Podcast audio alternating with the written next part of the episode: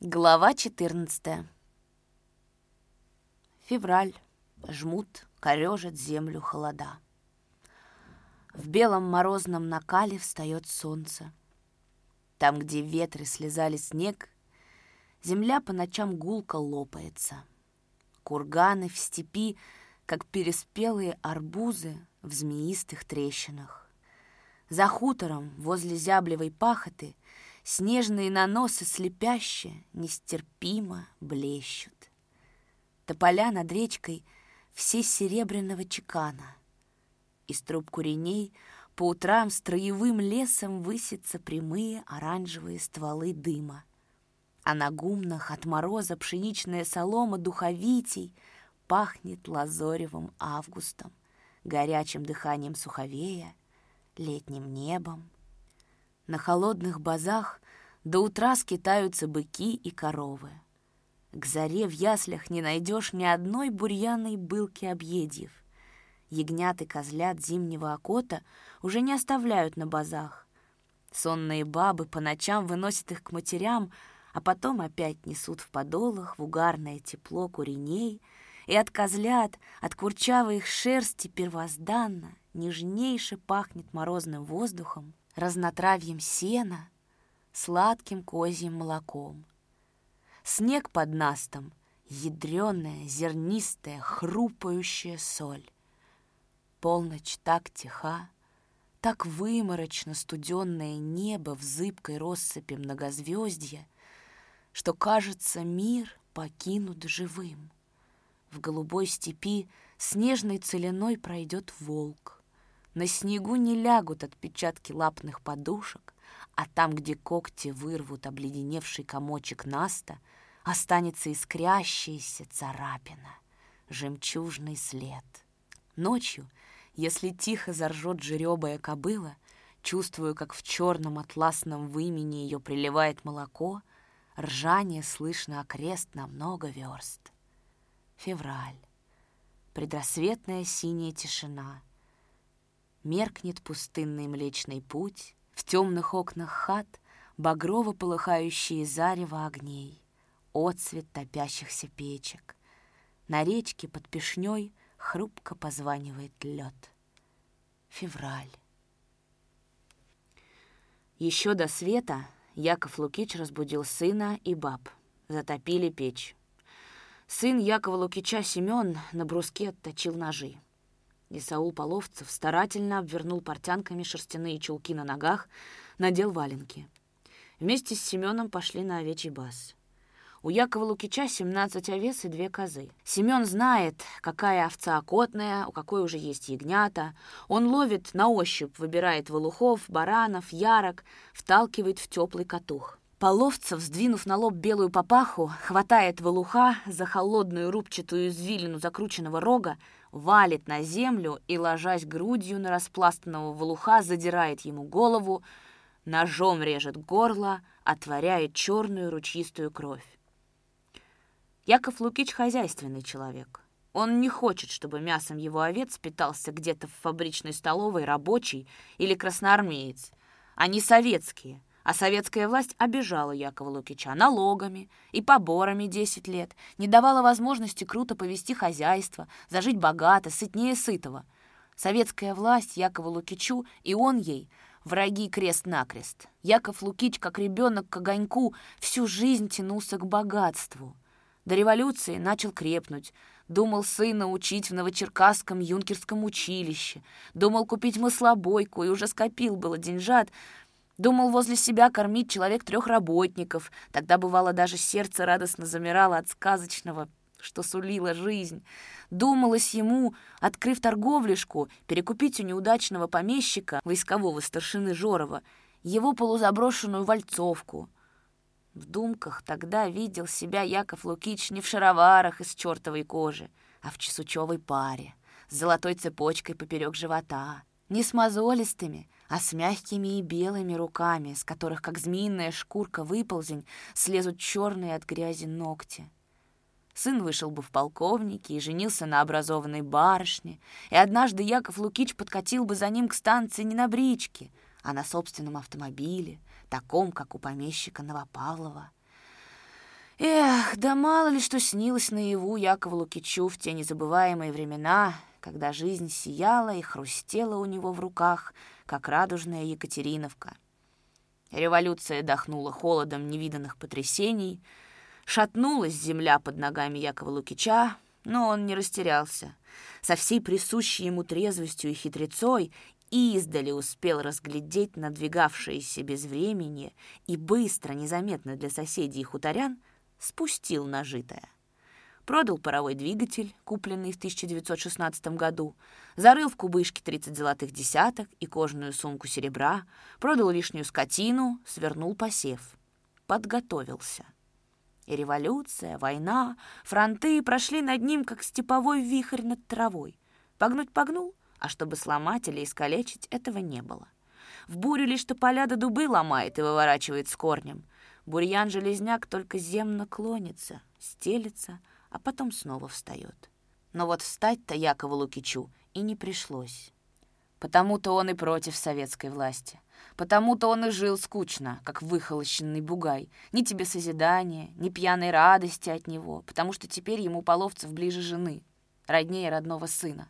Или с ним, чтобы вернуть ту жизнь, что прежде сияла и хрустела радужной сторублевкой. Или эту кинуть поэтому и режет 14 штук овец Яков Лукич, член правления Гремячинского колхоза. Лучше выкинуть овечьи тушки вот этому черному кобелю, который у ног Исаула Половцева жадно лижет дымящуюся овечью кровь, чем пустить овец в колхозный гурт, чтобы они жирели и плодились на прокорм вражеской власти, думает Яков Лукич. И правильно говорил ученый Исаул Половцев. Надо резать скот, надо рвать из-под большевиков землю. Пусть дохнут быки от недосмотра. Быков мы еще наживем, когда захватим власть. Быков нам из Америки и Швеции будут присылать. Голодом, разрухой, восстанием их задушим. А о кобыле не жалей, Яков Лукич. Это хорошо, что лошади обобществлены. Это нам удобно и выгодно. Когда восстанем и будем занимать хутора, лошадей проще будет вывести из общих конюшен и заседлать, нежели бегать из двора во двор искать их. Золотые слова. Голова у Исаула Половцева так же надежно служит, как и руки. Яков Лукич постоял у сарая, посмотрел, как Половцев и Семен орудуют, обдирая подвешенные к перерубу тушки. Фонарь «Летучая мышь» ярко освещал белый оттонок овчины. Свежевать было легко. Посмотрел Яков Лукич на тушку, висевшую перерезанной шеей вниз, с завернутой, спущенной до синего пуза овчиной — глянул на валяющуюся возле корыта черную овечью голову и вздрогнул, как от удара под колени. Побледнел.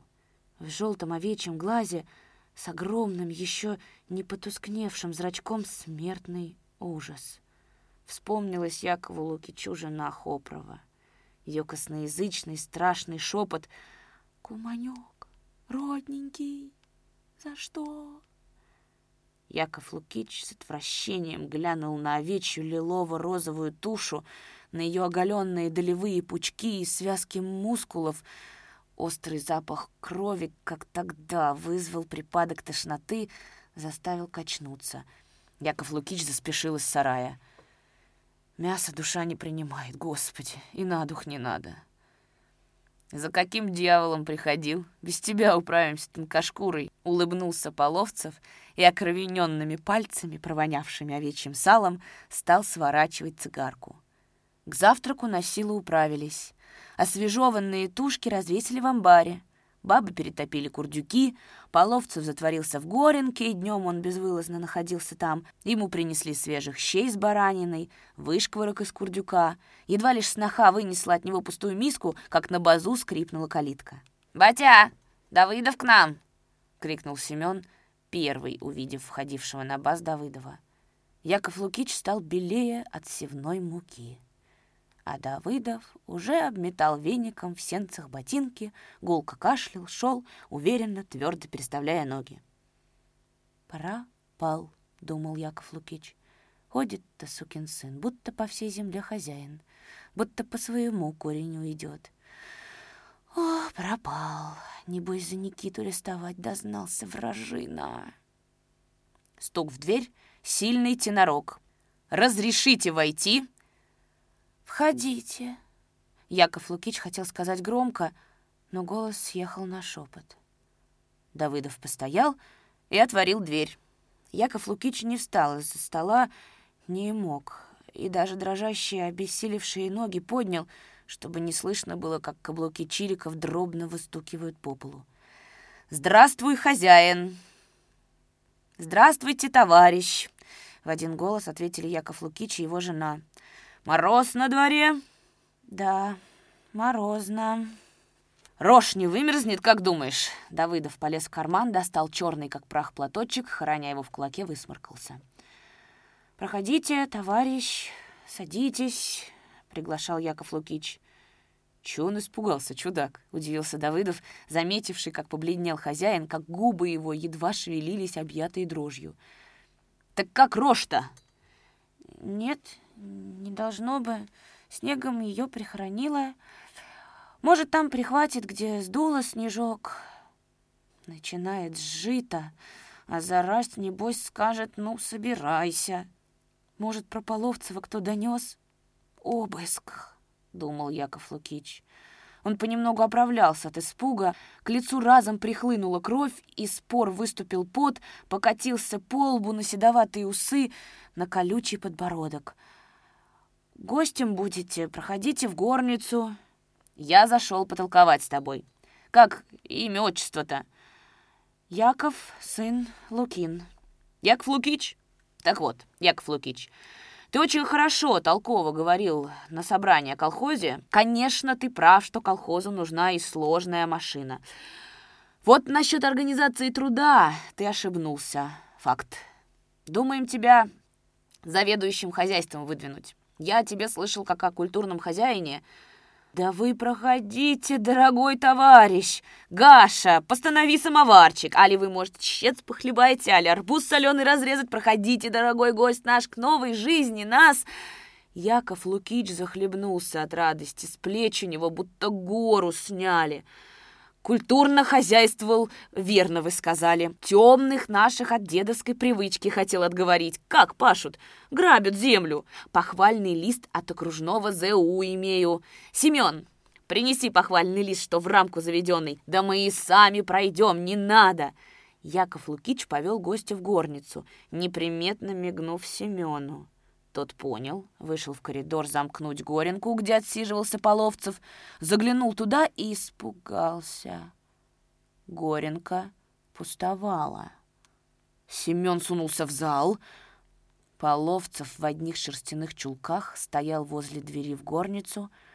Он сделал знак, чтобы Семен вышел, приложил к двери хрящеватое, торчмя, как у хищного зверя, поставленное ухо. Бесстрашный черт!